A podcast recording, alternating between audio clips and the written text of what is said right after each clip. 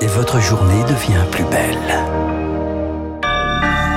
Soyez les bienvenus si vous nous rejoignez sur l'antenne de Radio Classique. Nous sommes le jeudi 29 juin et il est 7h30. La matinale de Radio Classique avec Renaud Blanc. Et le journal essentiel présenté par Monsieur Charles Bonner. Bonjour Charles. Bonjour Renaud, bonjour à tous. À la une ce matin, des négociations au point mort. C'est un paradoxe. Les prix des matières premières baissent, mais dans les rayons, les prix alimentaires restent les mêmes. Les négociations pourtant réclamées par le gouvernement et les distributeurs ne démarrent pas. Les industriels se cachent derrière un cadre légal qui prévoit des négociations et récoche seulement entre le 1er décembre et le 1er mars. La France est le seul pays européen à avoir des négociations annuelles très cadrées. Nos voisins ont un système diamétralement opposé, explique le spécialiste de la consommation Philippe Gutzmann. Les entreprises négocient entre elles quand elles le souhaitent. il n'y a pas de date butoir. Les négociations se font au fil de l'eau. Conséquence, en 2022, les prix se sont envolés en Europe. En décembre dernier, alors que l'inflation alimentaire était de 12% en France, elle s'affichait à plus 15,7% en Espagne, plus 20,7% en Allemagne. Les consommateurs ont donc dû payer des produits à des tarifs plus élevés parce que c'était la réalité des marchés. Aujourd'hui, les décrus sont ailleurs souvent plus fortes parce que c'est également la réalité du marché. On a un système en France qui se retrouve finalement être un système très rigide. Avec la baisse des cours de l'huile ou du blé, la flambée est aujourd'hui moins forte chez nos voisins. En Espagne, elle est à 12%, en Allemagne à 14%, au même niveau que nous. Preuve qu'il faut revoir le système, plaide Franck Rosenthal, expert en marketing du commerce. Il vaut peut-être mieux laisser aux entreprises la discussion de gré à gré. Le système, il est extrêmement compliqué. On passe beaucoup plus de temps à se dire comment on répercute à la hausse ou à la baisse les prix plutôt que d'agir. Les industriels ont sacrifié leurs marges et ont amorti l'inflation en 2022. Or, aujourd'hui, ces mêmes groupes sont ceux qui l'entretiennent. L'origine du malaise, donc, ces fameux prix bloqués à l'année. Et les explications d'Éric Cuoche. Contre le changement climatique, il y a deux urgences. Baisser les émissions et s'adapter. Et sur ces deux volets, la France n'est pas prête. C'est le constat du Haut Conseil pour le climat qui pointe, qui pointe des baisses d'émissions de CO2 insuffisantes et une année 2022 marquée par des événements climatiques hors normes, sécheresse, incendie et baisse des rendements agricoles.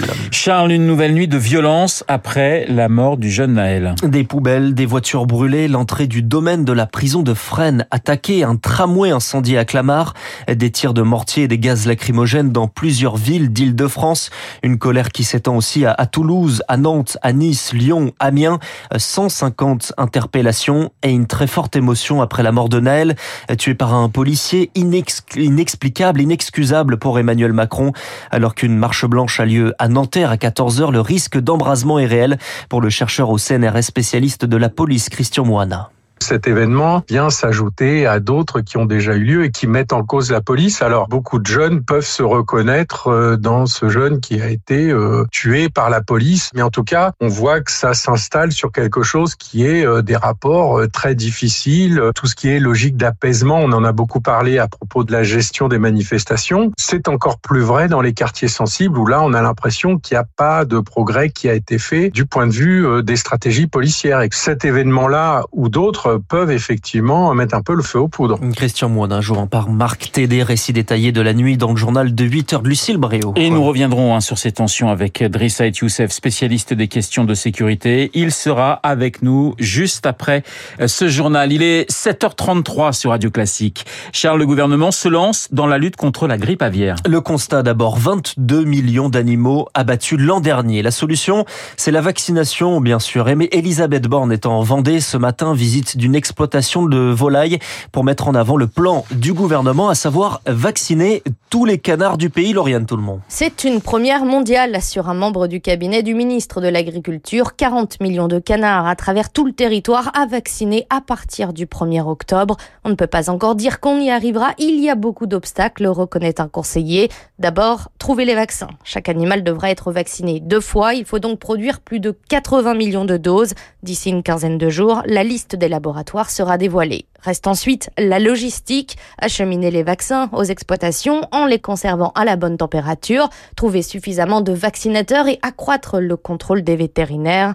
Face à un virus toujours plus imprévisible, le gouvernement envisage une vaccination sur toute l'année et pas seulement l'automne et l'hiver, voire même de vacciner toutes les volailles, de quoi faire grimper encore le budget de cette campagne de vaccination estimé à 70 millions d'euros. Il faudra enfin et surtout rassurer les pays importateurs pour l'instant très frileux. Deuxième producteur mondial de canards, la France fournit la moitié du marché européen. Ils ont voulu transformer leur procès en pièce de théâtre. Piotr Pavlensky et Alexandra de Tadeo poursuivis pour avoir dévoilé des vidéos intimes de l'ancien ministre Benjamin Griveaux. Le parquet requiert six mois de prison ferme pour lui, six mois avec sursis pour elle. Verdict le 11 octobre. Une décision pas encore rendue mais déjà largement commentée. La décision du Conseil d'État sur le port du voile en compétition de football. Elle est rendue aujourd'hui. Le rapporteur public s'est prononcé lundi pour la suppression d'un article du règlement de la FFF qui impose la neutralité religieuse. Charles, le gouvernement promet plus de contrôle dans les crèches. C'est la réponse à un rapport administratif qui pointait en avril des cas de maltraitance.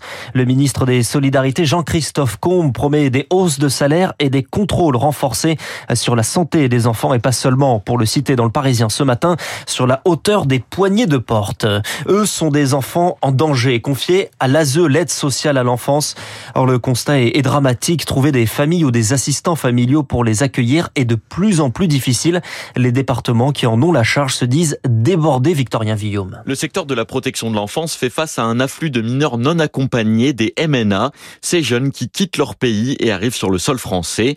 Jean Deguerry est le porte-parole de l'Assemblée des départements de France. Nous avons 8063 en gros MNA, qu'on a une projection de 16 000 d'ici la fin de l'année. Le système n'a pas été pensé pour un tel afflux euh, de MNA, et là on se retrouve vraiment euh, au bord de l'explosion. Plus de mineurs étrangers à prendre en charge, mais également de plus en plus d'enfants touchés par des problèmes divers. Des enfants qui, ont été délaissés, qui ont été parfois abusés, battus. Il y a des mineurs délinquants. Il y a vraiment des profils très divers sur euh, sur ces enfants, ce qui fait que on a un afflux de ces jeunes qu'il faut s'occuper.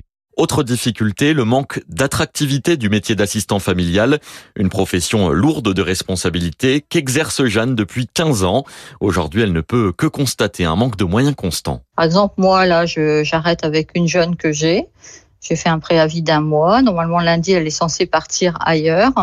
Et ben, n'ont pas de place pour la mettre. Et les départements craignent que la situation se dégrade encore plus. À partir de février de l'année prochaine, la loi interdira d'avoir recours aux hôtels pour héberger les enfants dans le besoin. Un mécanisme pourtant très utilisé. Victorien Villaume, les débris du Titan sortis de l'eau, ce sous-marin qui a implosé en mer avec cinq passagers à son bord, partis s'approcher de l'épave du Titanic.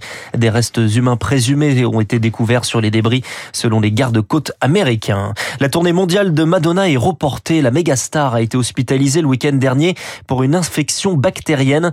C'est son agent qui l'a révélé hier. Madonna devait monter sur scène mi-juillet au Canada. Son passage à Paris était prévu les 12 et 13 novembre. Et puis en football, les jeunes bleus à la hauteur des espoirs qualifiés pour les quarts de finale de l'Euro Espoir des moins de 21 ans. Victoire hier 4-1 contre la Suisse. Quart de finale dimanche soir contre l'Ukraine. Merci Charles et on apprend à l'instant que eh bien Emmanuel Macron va convoquer une cellule interministérielle de crise dans quelques minutes à 8 heures et justement cette situation cet embrasement dans les banlieues. Nous allons en parler dans quelques instants avec mon invité, spécialiste des questions de sécurité, Driss Aet Youssef. Il est 7h30.